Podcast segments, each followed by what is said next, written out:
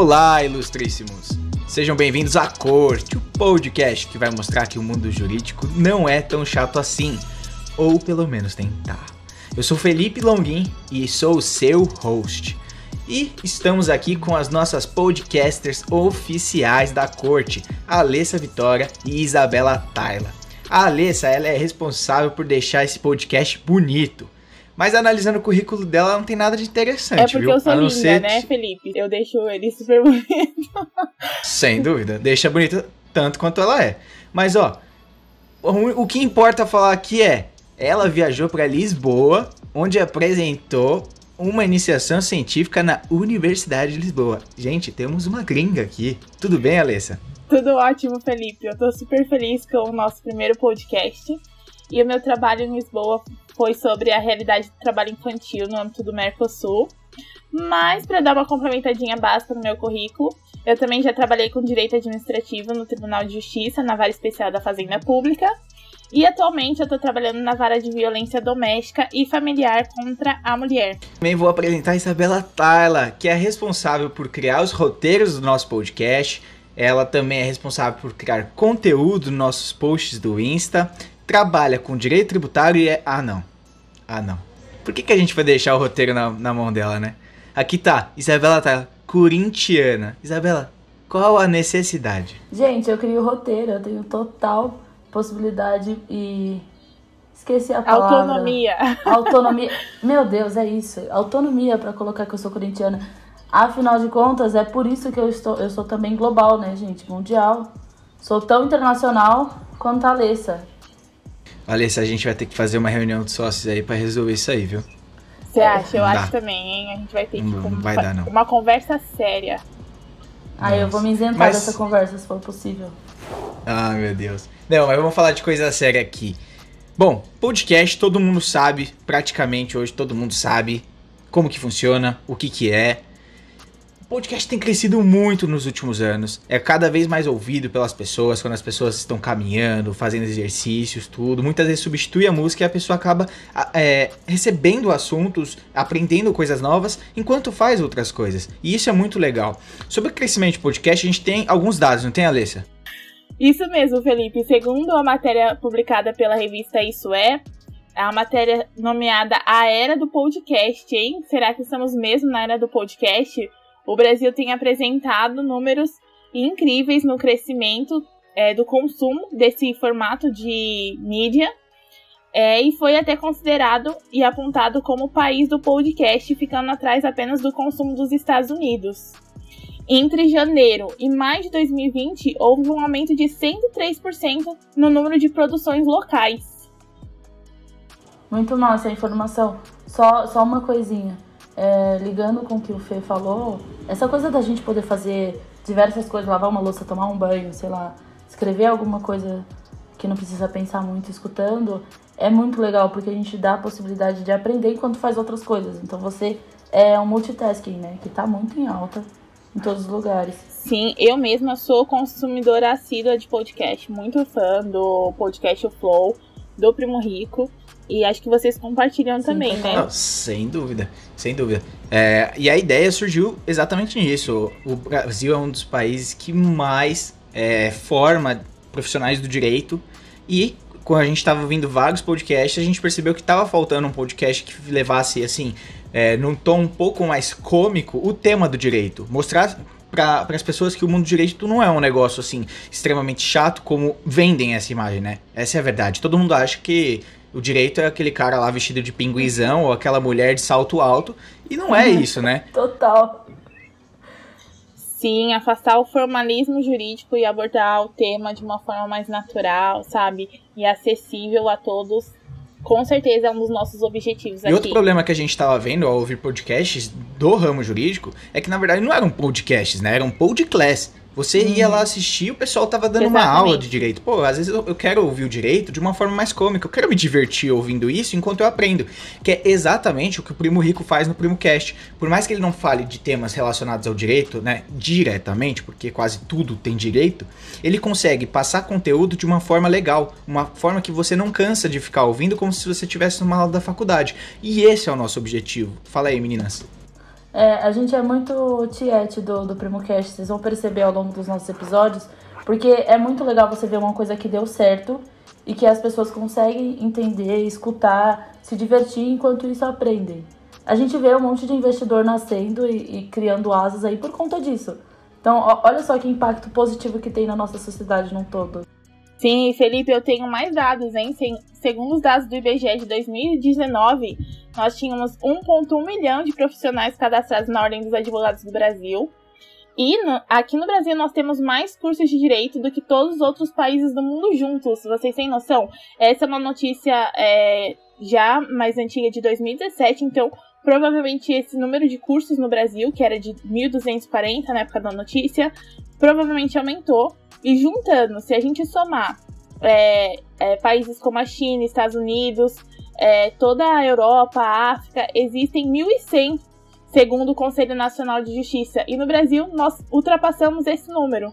É um dado impressionante, vocês não acham? Total. Isso mostra como tem, tem profissionais do direito, bacharéis de direito no país e como que um podcast estava fazendo uhum. falta, né? Um podcast bacana, um podcast assim que faça o tema do mundo jurídico um, um tema mais leve, né? E que possa ter essa, é, esse acesso para todas as pessoas, né? Então, assim, o nosso objetivo é transmitir a ideia do mundo jurídico de uma forma mais democrática. E aqui a gente vai tratar sobre os mais, os mais variados temas do mundo jurídico em geral. Temas sobre matérias novas, áreas novas de atuação, direito 4.0, tecnologia, dicas de entrevista, dicas de formatação, inúmeras coisas, inclusive discussões sobre livros, que talvez seja o que a gente vai discutir hoje. É isso mesmo, meninas? Sim. Parece que sim. Ah, hein? senão eu, eu errei meu roteiro, hein, gente?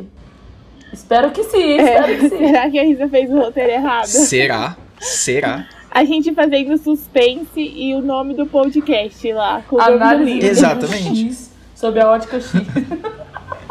Não, muito bom. É. Então, vamos lá, pessoal. Hoje não poderia ser um tema mais diferente para um início. Eu gosto de tema polêmico, vocês? Adoro o tema polêmico. Polêmica é comigo Bom, Então vamos, vamos entrar então chutando a porta, vamos entrar com tudo. O tema hoje vai ser antropofagia. O que, que é antropofagia, hum. Alessa? O que é, do que se alimenta, onde habita, do que se alimenta ou quem se alimenta? Eita, cenas dos próximos capítulos. Cenas dos próximos capítulos, porque se você assistir, assistir e escutar esse podcast até o final, você com certeza vai sair daqui sabendo o que é antropofagia.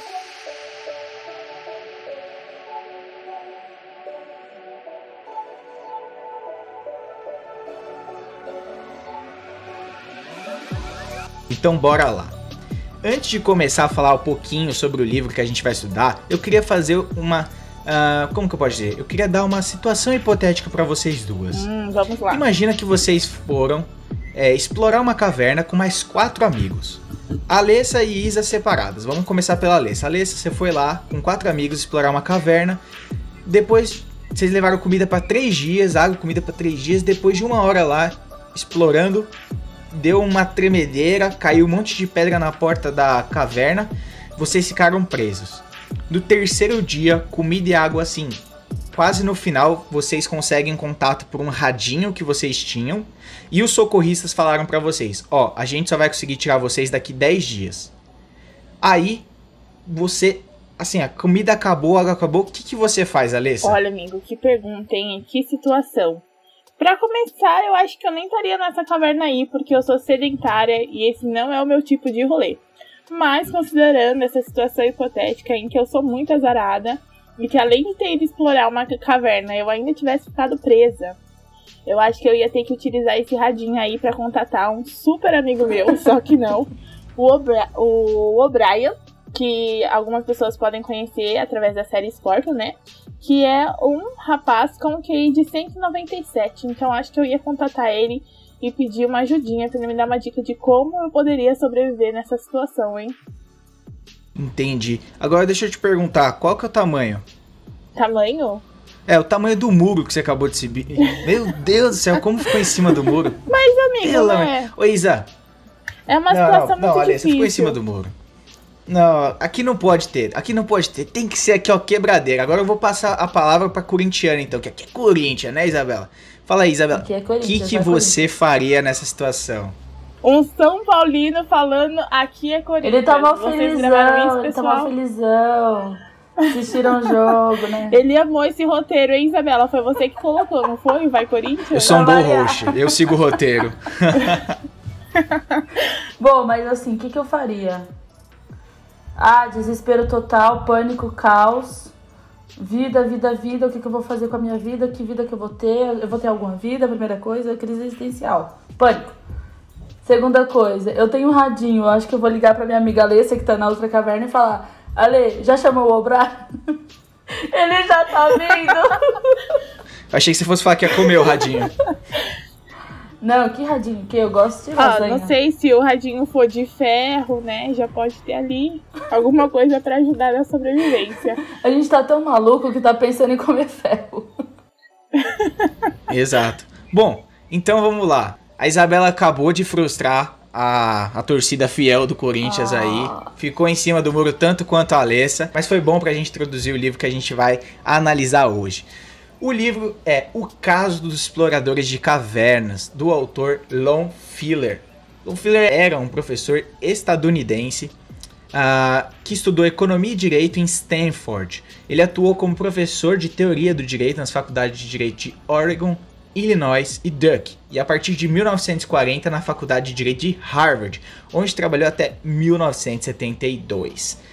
Ele fez inúmeros trabalhos a respeito de direito civil, de filosofia do direito e teoria do direito. Só que o que bombou mesmo, que fez ele ter essa fama, foi o livro que a gente vai analisar, O Caso dos Exploradores de Cavernas.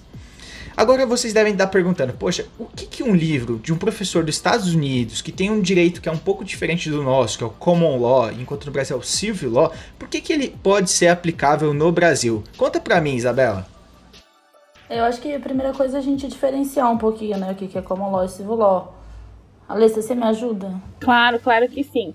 Bom, gente, o livro foi traduzido, né? E o Common Law é um sistema jurídico justamente utilizado nos países de língua inglesa.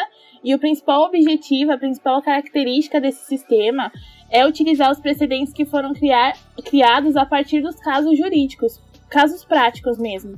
Já no Civil Law, que é um modelo romano-germânico, é, nós utilizamos a aplicação da lei. Então, o nosso direito é codificado, né? Nós temos aí o Código Civil, Código Penal, vários códigos, é, e interpretamos a lei para nortear todos os operadores no mundo do, do direito.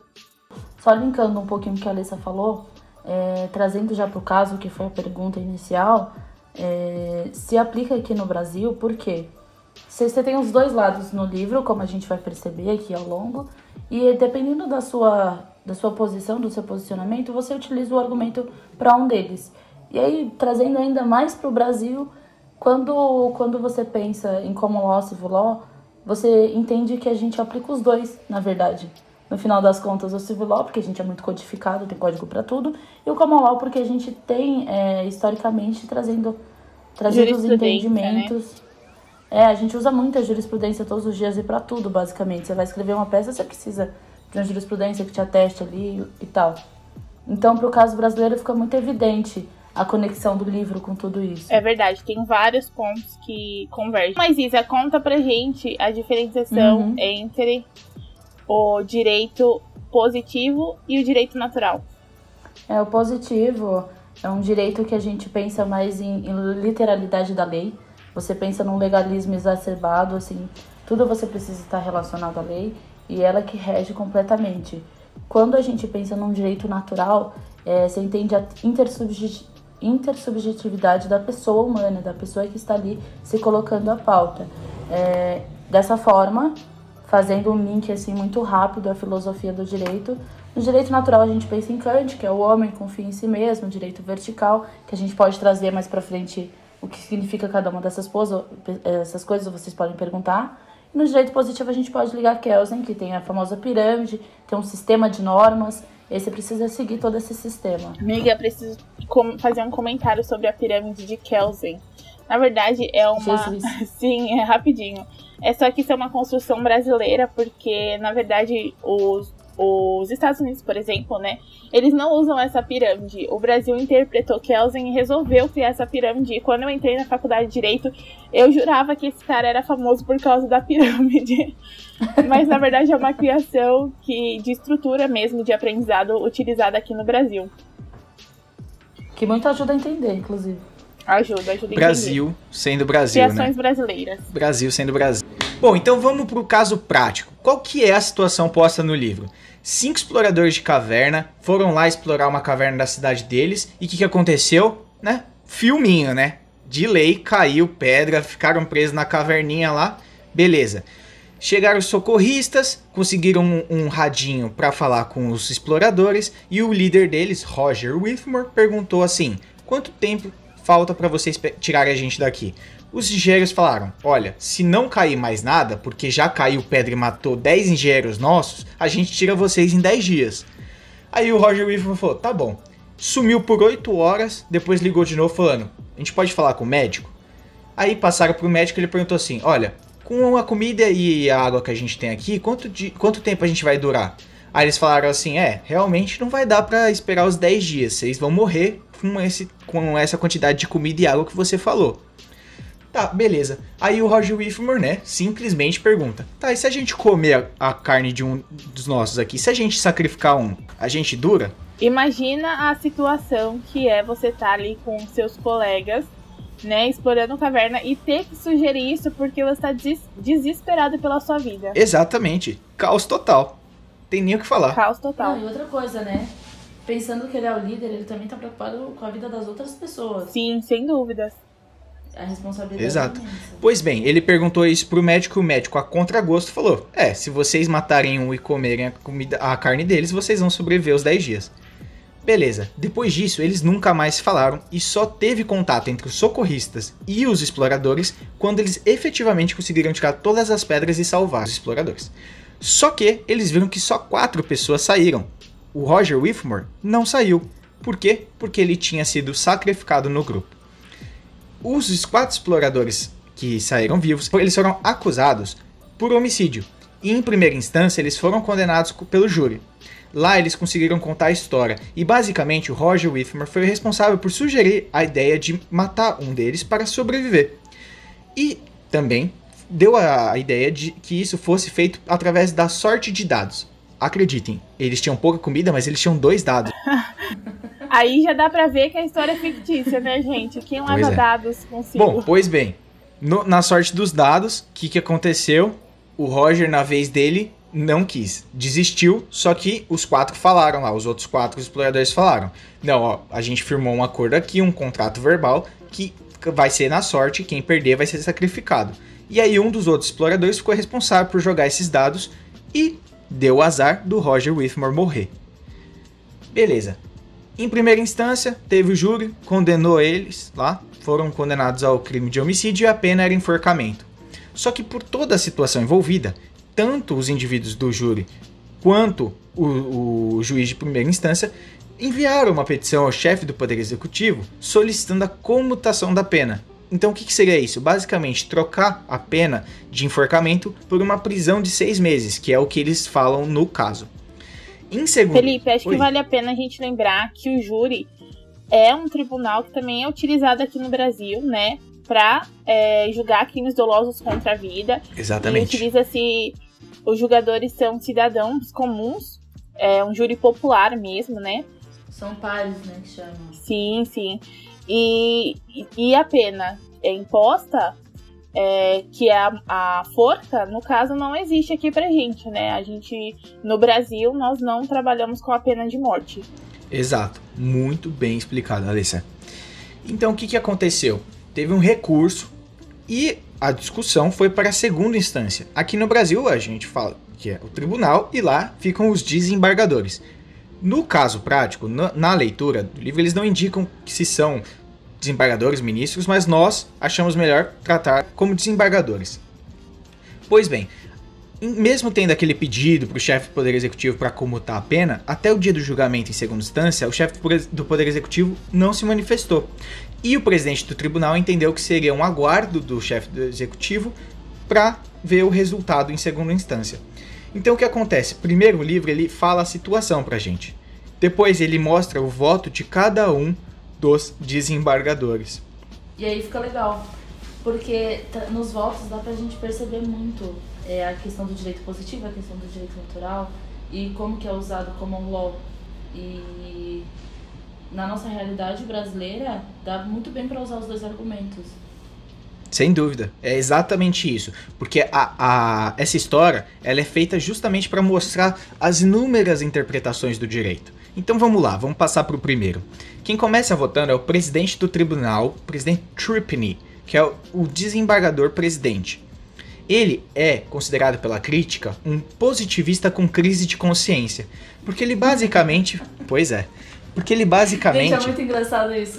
Positivista com crise de consciência. Ótimo, né? Olha, eu vou seguir a lei aqui rapidinho, mas por favor, faça uma coisa que eu não tenho coragem.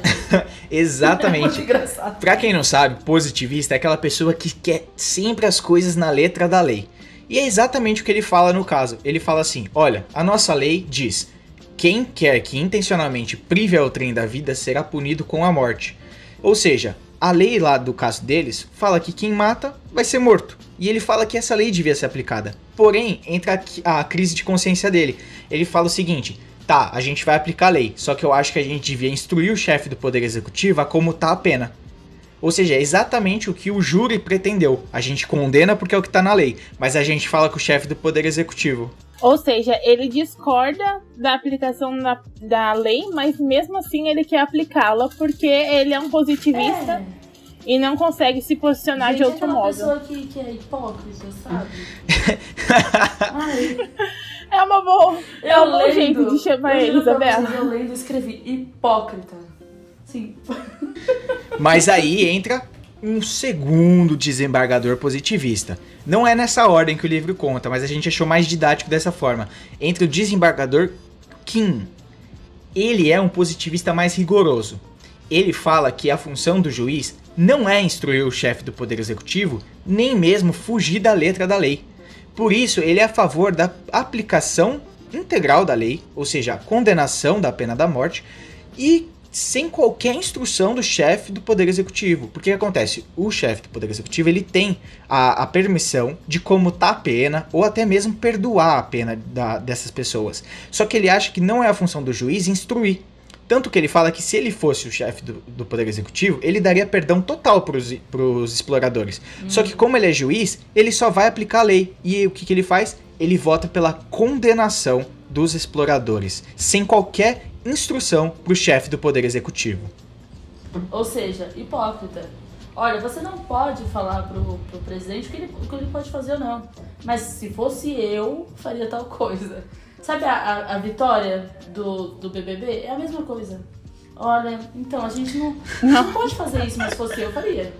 Gente, é total isso, cara. igual. Eu me revolto com esses caras. Então, acho que aí fica bem marcado, né, a separação hum. dos poderes, né? Acho que ele, ele acha que ele não tem essa autoridade para se intrometer no executivo e para que, novamente, eles estão muito preocupados ali com o que está positivado, né? Se, se, eles são organizados também. É, através da separação dos poderes, ele não pode aconselhar que alguém de um poder diferente, no caso do executivo, tome determinada ação. Exato, isso é totalmente relacionado ao Brasil. O que a gente vê em inúmeras situações é sim o poder judiciário com ativismo, é, muitas vezes indicando ou decidindo o que é certo e errado, que muitas vezes talvez fosse é, que não fosse competência do próprio poder judiciário, mas talvez do poder executivo tomar certas decisões. Então isso só vai mostrando o quanto o livro, que é de 1900 e Guaraná com rolha, é aplicável até hoje no nosso país. e assim é um livro de assim Sim. dos Estados Unidos, feito por um professor dos Estados Unidos.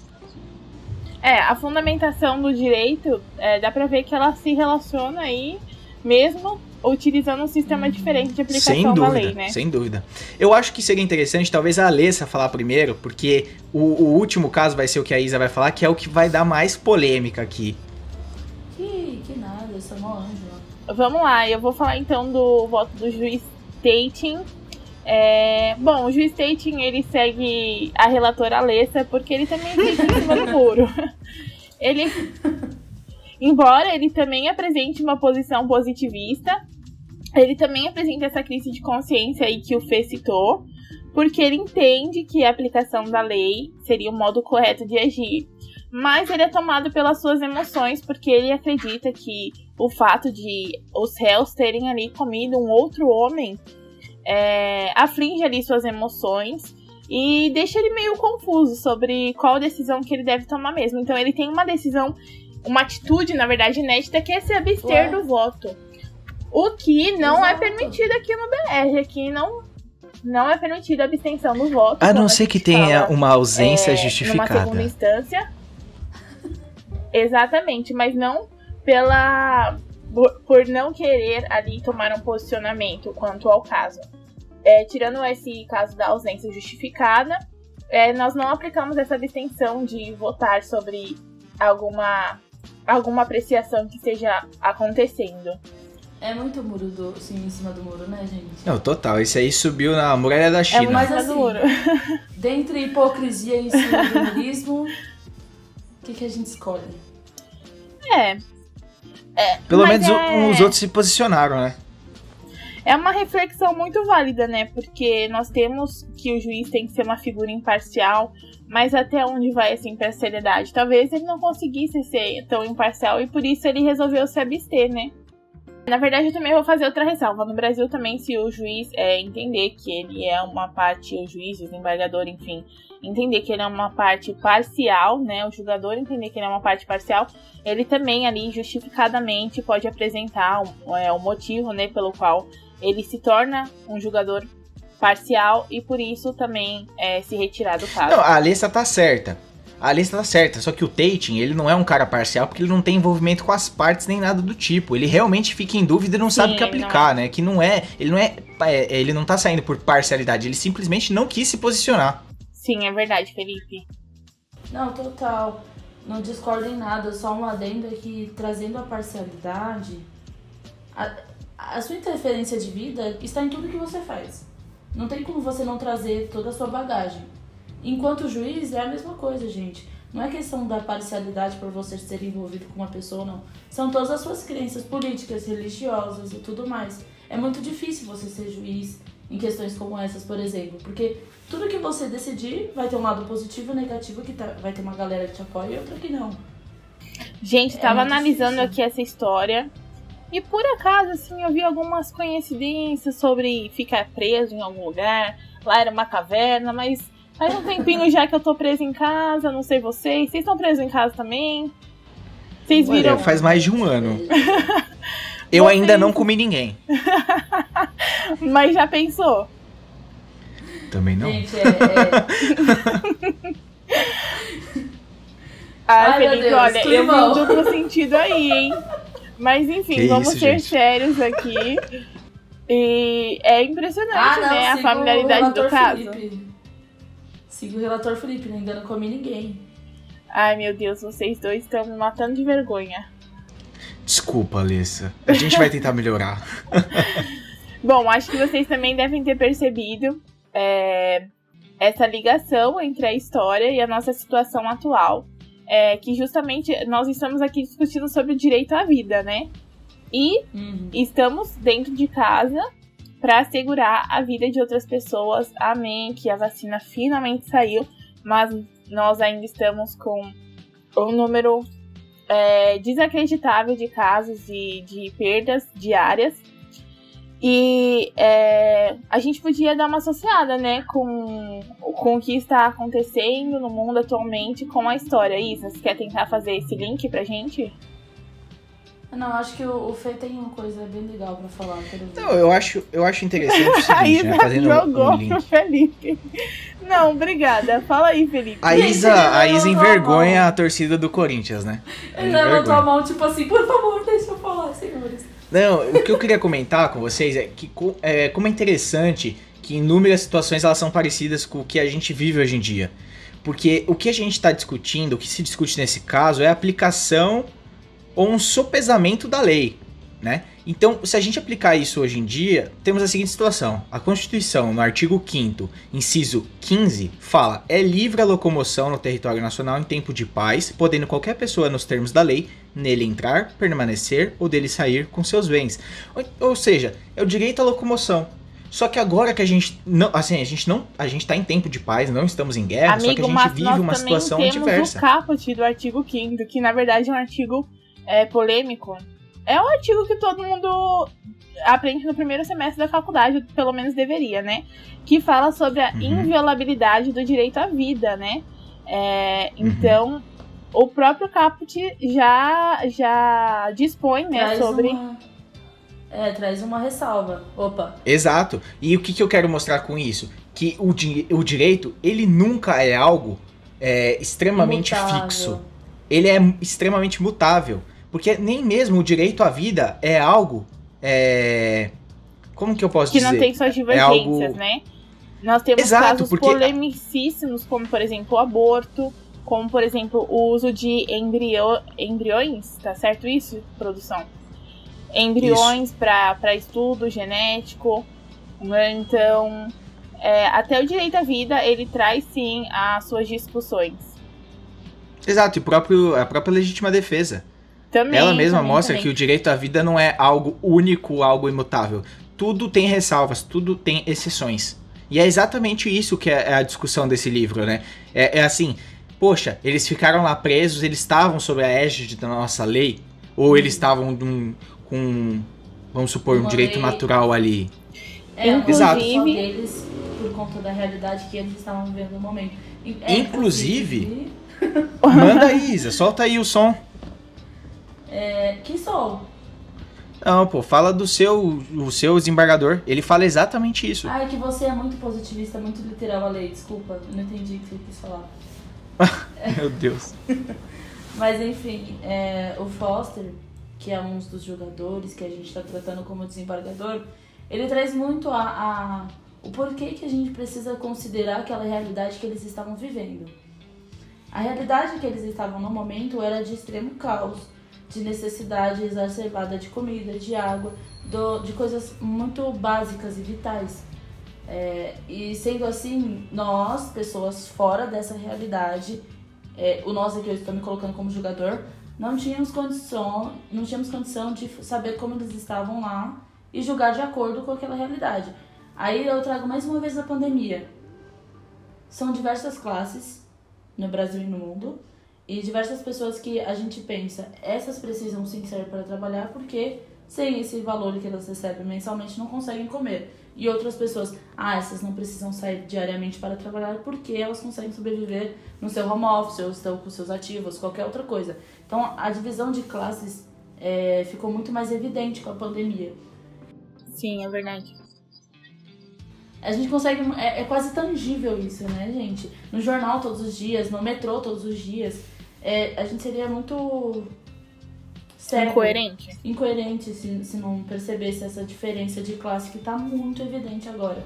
Não, e sem dúvida, o que o governo está auxiliando, e isso aqui não é uma crítica, não é um voto favorável à política adotada pelo atual governo, mas fato é que os valores que são distribuídos hoje em dia não são suficientes, né? O que a gente tem visto é uma alta dos preços, tudo mais, fica realmente difícil.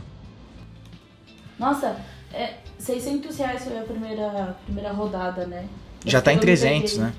É, não, na verdade depende né, da situação. 375 Uhum. se for uma mãe de família solteira, 250 se você morar sozinho e 150 se tiver outras pessoas no seu núcleo familiar que também receba. É, Então. O fato é. Gente, 600 reais no ano passado já não dava pra nada. Você imagina Sim, agora sim. com essa diminuição.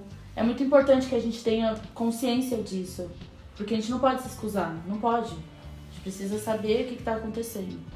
E aí a gente entra numa discussão. Como que o direito, qual é o papel do direito na sociedade? Ele tem que ser algo restrito, fixo, que nem os positivistas pensam? Ou tem que ter uma, um. ou as coisas têm que ser sopesadas, né? É a tal da equidade, né? Exato. É a tal da equidade. Até que ponto o direito ele tem que ser seguido é, em prol de uma, de uma literalidade, em prol de uma ordem, é, em contraponto com a realidade dos fatos. Eu acho que vale a pena considerar o porquê da adoção do, do positivismo, né? A gente adota o positivismo para se organizar enquanto sociedade. E se nós, é, aplicando ali a lei positivada, não estivermos atendendo o pedido da nossa sociedade, aí eu já entro um pouquinho no, no que diz o voto do, do juiz Rende, que pode ser que nós não estejamos atendendo ali o objetivo finalístico da lei, né? Então, só aplicar ali a, litera, a literalidade do texto da lei talvez não atenda é, o motivo pelo qual nós a criamos, para nos organizarmos enquanto sociedade. Nossa, isso é uma coisa que a gente luta muito na faculdade de Direito, porque eu acho que no nosso primeiro semestre já falaram. A gente precisa entender o que, que o legislador quis dizer. Só que o legislador quis dizer há 40, 50 anos atrás. Como Exatamente. eu, com a cabeça que um eu contexto tenho, diferente. Gente, Sim, Exatamente. Eu recebo várias Tá. mensagens dos meus amigos falando assim, Alessa, eu li esse artigo aqui, acho que se aplica a determinado caso, isso tem a ver, eu fico, eu, eu vou até dar um exemplo aqui, eu tava conversando com a minha amiga uma vez e ela foi falar sobre é, uso capião e não tinha nada a ver com a situação que ela queria e eu tive que explicar pra ela, né, porque ela não, não pertence ao mundo, é, não pertence, ela não tá familiarizada, né, com os nossos juridiquês e não é o código e a Constituição em si, ela nem sempre tem um texto assim tão claro e acessível, né? Precisa de uma interpretação jurídica. Sem dúvida. Ô, Felipe, sem dúvida é o seu bordão, viu? Se você fosse professor e já teriam feito uma figurinha do Felipe, sem dúvida. Sem dúvida. É, eu posso falar uma coisinha que, sei lá, ficou aqui na minha Manda. cabeça. A palavra é toda Como que a sua. gente deve se portar nessa situação enquanto juiz? Sabe? Porque. Qual seria o nosso posicionamento nessa situação? sei lá. Eu ficaria ali em cima do muro esperando todo mundo se afogar. Você ia se abster de votar, É, então. Isabela? Sei lá, não sei, é muito difícil. Então, aí entra um ponto que foi levantado por um dos, dos jogadores, inclusive foi o, o, o desembargador Kim que levantou essa, que é o positivista rigoroso. Ele fala que, e, que a exceção ao cumprimento das leis, quando é levada a efeito pelo Poder Judiciário, ele, é, ela faz mais mal do que, no longo prazo, do que as decisões rigorosas. Então, na, na visão dele, quando a gente desrespeita ou quando a gente abre exceções para lei positivada, ou seja, lei, o código, qualquer coisa que você estiver lendo, isso no longo prazo pode levar ao caos. Ou seja, pode levar ao desrespeito da sociedade perante a lei. Os juízes abrindo exceções podem aplicar a lei conforme queiram. Isso pode abrir é, chance para É, é, existência de corrupção, né? Se, se tem tanta lacuna na lei ou se tem tanta exceção, porque a gente não pode comprar algum operador do direito aí pra fazer alguma coisa pra gente. Então ele coloca isso, e isso, sem dúvida, é algo a ser levado. Porque é muito fácil a gente olhar essa situação de que, dos exploradores e querer é, é, abrir uma exceção na lei. Mas e a longo prazo? E se isso começar a ser aplicado pra outras situações? Isso é algo que a gente tem que levar em consideração também. Vira regra, né? Vira regra a exceção. Eu acho que a maior dificuldade, então, é saber qual é o ponto, assim, qual é o limite que a gente pode chegar. A partir Sim. desse Sim. limite a gente não pode ultrapassar. E olha o exercício que é fazer isso, gente. Exato, só que a questão é, um- o limite, o seu limite pode não ser o limite da Alessa. Uhum. E se um juiz tem um limite diferente de outro? Como que fica? Isso realmente pode gerar um caos. E esse é o problema de você abrir uma exceção ao positivismo. Nossa, mas aí eu viro muito positivista e não penso no lado social da coisa. E esse é o grande problema dos operadores do direito. Olha, eu acredito que meu posicionamento seria na linha realista, conforme o posicionamento do juiz rende. Na verdade, no livro ele ganha uma certa moralzinha ali, ele é um, é um dos votos que mais se desenvolve é, por conta da formação do, do autor do livro, né? E ele vai falar ali sobre o senso comum, ele, ele fundamenta o voto dele é pedindo para que os outros ministros levem em consideração o que a população está pedindo. E é importante falar sobre isso porque existem diversos casos que ganham muita visibilidade midiática, né? Eu vou citar alguns, eu tenho certeza que um deles os ouvintes, mesmo que não relacionados, que não trabalham com direito, já ouviram. O caso da Isabela Nardoni, o caso da Flor o caso da Elisa Samúdio, inclusive o caso da Elisa Samúdio, eu sei que tem é, uma série da Netflix, né, que é, acho que é Separados até a Morte, se eu não me engano o nome da série. E no, na primeira temporada, acho que é o último episódio, episódio 5, vai retratar é, o caso dela. Nós temos também o, o, o caso do menino Henry, né? Que é o que tá em alta, né? Acho que faz só é, uns dois, três, quatro dias só que é, saiu em todas as mídias. Então, esse apelo é emocional mesmo, às vezes a grande comoção que um caso tem com as pessoas quando envolve criança, ou quando envolve, por exemplo, no caso do livro, é uma, um ato em busca de sobreviver a uma situação é, não planejada, uma situação de extrema necessidade, é, que, é, que justamente aqui no Brasil podia é, chamar a uma ferramenta, né, que é a, a, a exclusão da ilicitude pelo estado de necessidade, né, que é o artigo 24 do nosso Código Penal. E, e eu acho que nesse caso, algumas pessoas podem ter pensado. É, tem um dos julgadores que fala sobre a legítima defesa, né? Por causa que o. o qual é o nome do menino que foi morto, gente? Whitmore. O, o Whitmore. O Whitmore. Ele podia ter reagido quando tentaram matar ele, né? E aí, talvez, no, no imediatismo, podia ter sido caracterizada a legítima defesa, mas acho que nesse caso se aplica muito mais é, a, é, a, a, exclusão da ilicitude pela, é, pelo estado de necessidade. Vocês concordam, queridos friends? Não sei se isso é. Eu concordo em parte, eu não sei se isso é muito atual.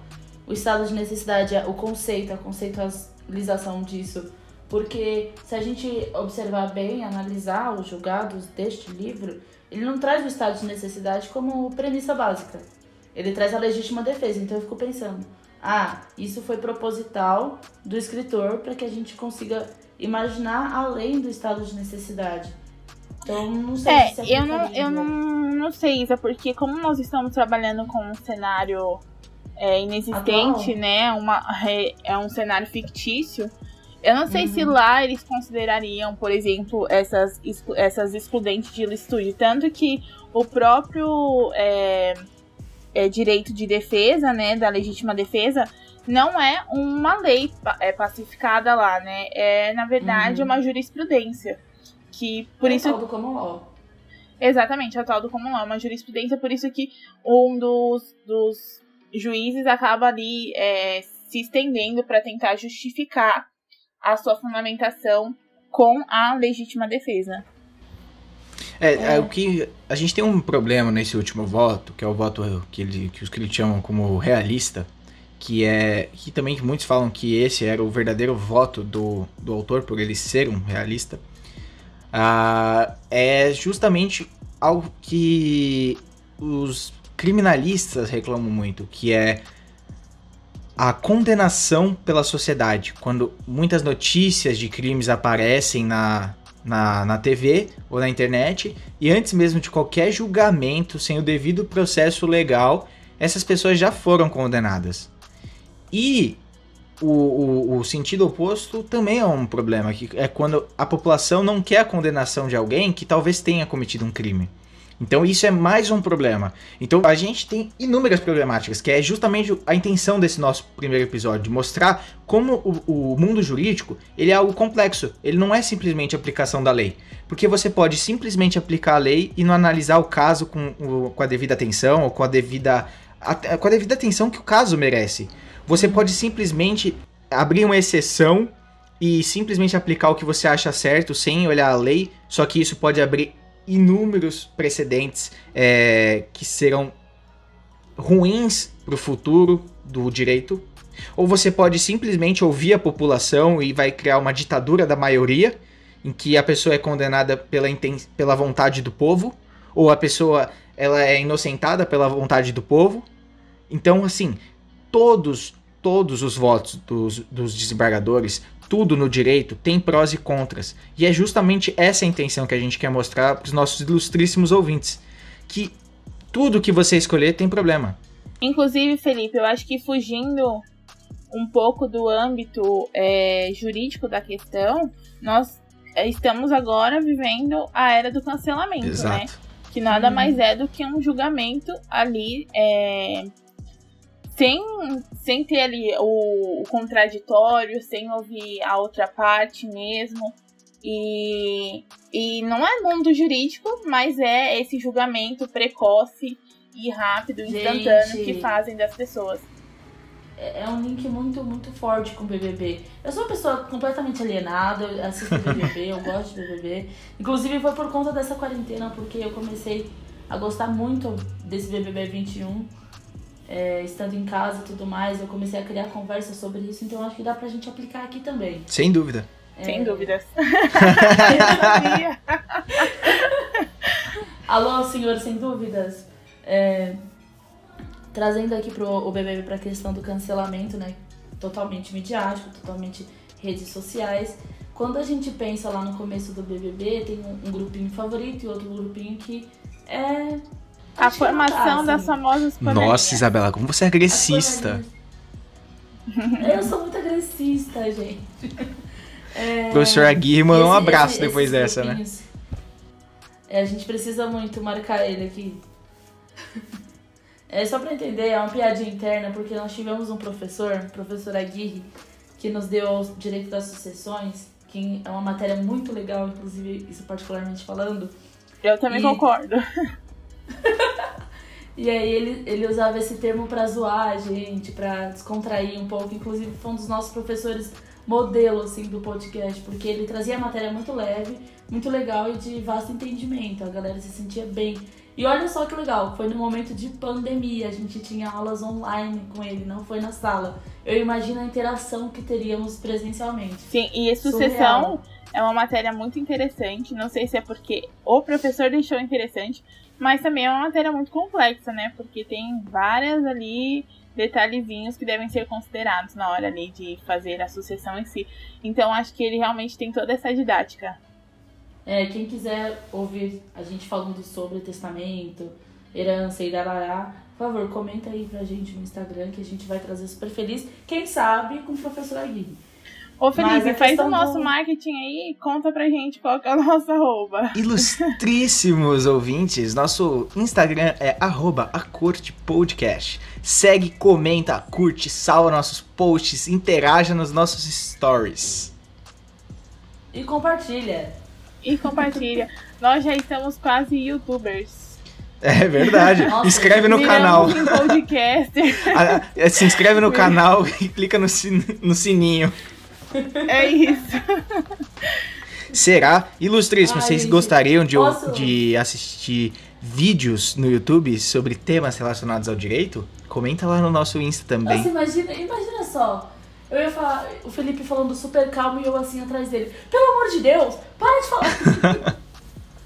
Olha, eu e o Fê, a gente. Na verdade, eu acho que eu, o Fê e a Isa, nós temos posicionamentos diversos, né? Nós, eh, tanto político Nossa, quanto enfim, de. Até religioso, eu acho. É, exatamente. Mas é, nós, nós brincamos aqui, né, durante as nossas gravações que é, a gente se complementa, né? Às vezes um vai lá e dá uma ideia, um vai lá e duvida de tal tema, e o outro vai lá. E critica, e, e reclama. O porquê do tema. É isso.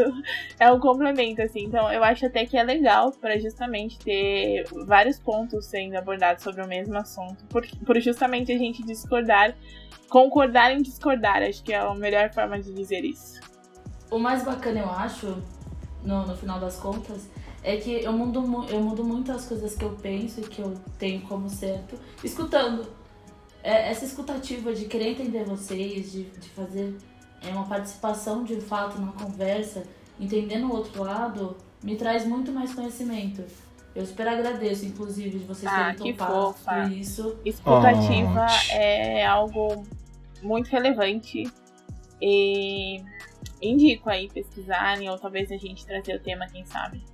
Exato, ilustríssimos, porque o que nós queremos mostrar é que conversando, debatendo, as pessoas talvez possam é, escolher melhor o que pensa, o que defende, porque muitas vezes a gente tem um posicionamento porque não ouviu um outro diferente. E é aquela máxima, né? Só muda de opinião quem pensa.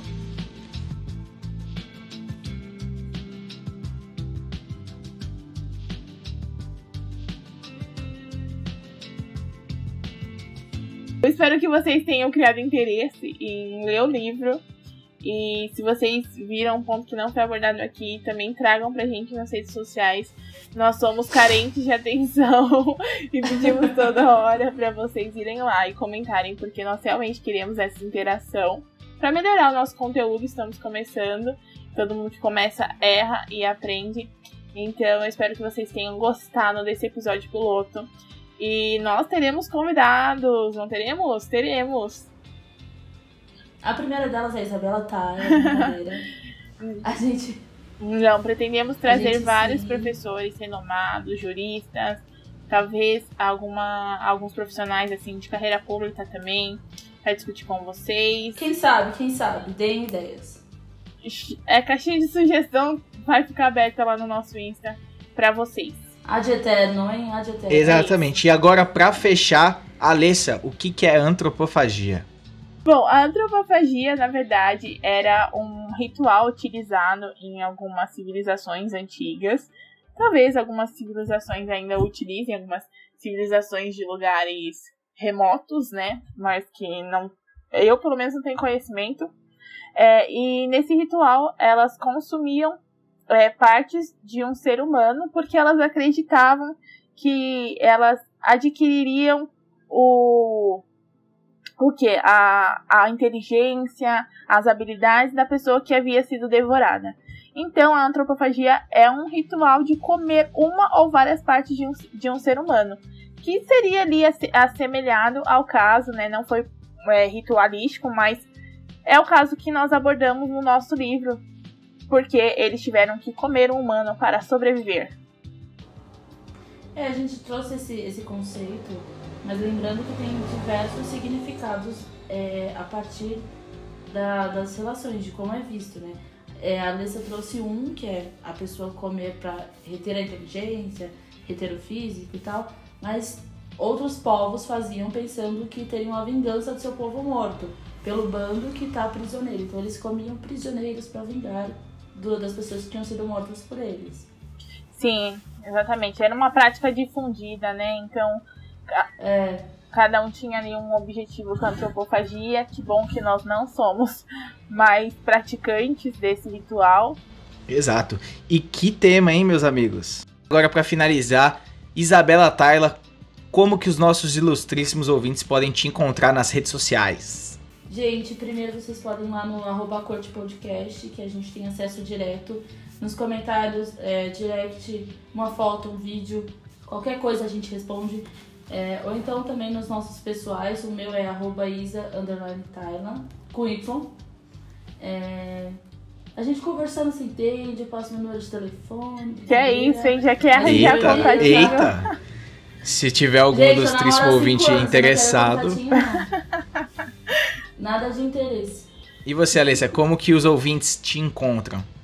Então, queridos ouvintes, ilustríssimos, na descrição do nosso perfil, né, Alessa, a das mídias sociais, é, tá lá o, o nosso arroba. Mas vou aproveitar e falar que também o meu arroba é o Alessa Vilassi. Procurem lá e se precisarem podem entrar em contato. Eu vou ficar muito feliz de responder vocês. Muito obrigada por ouvirem até aqui.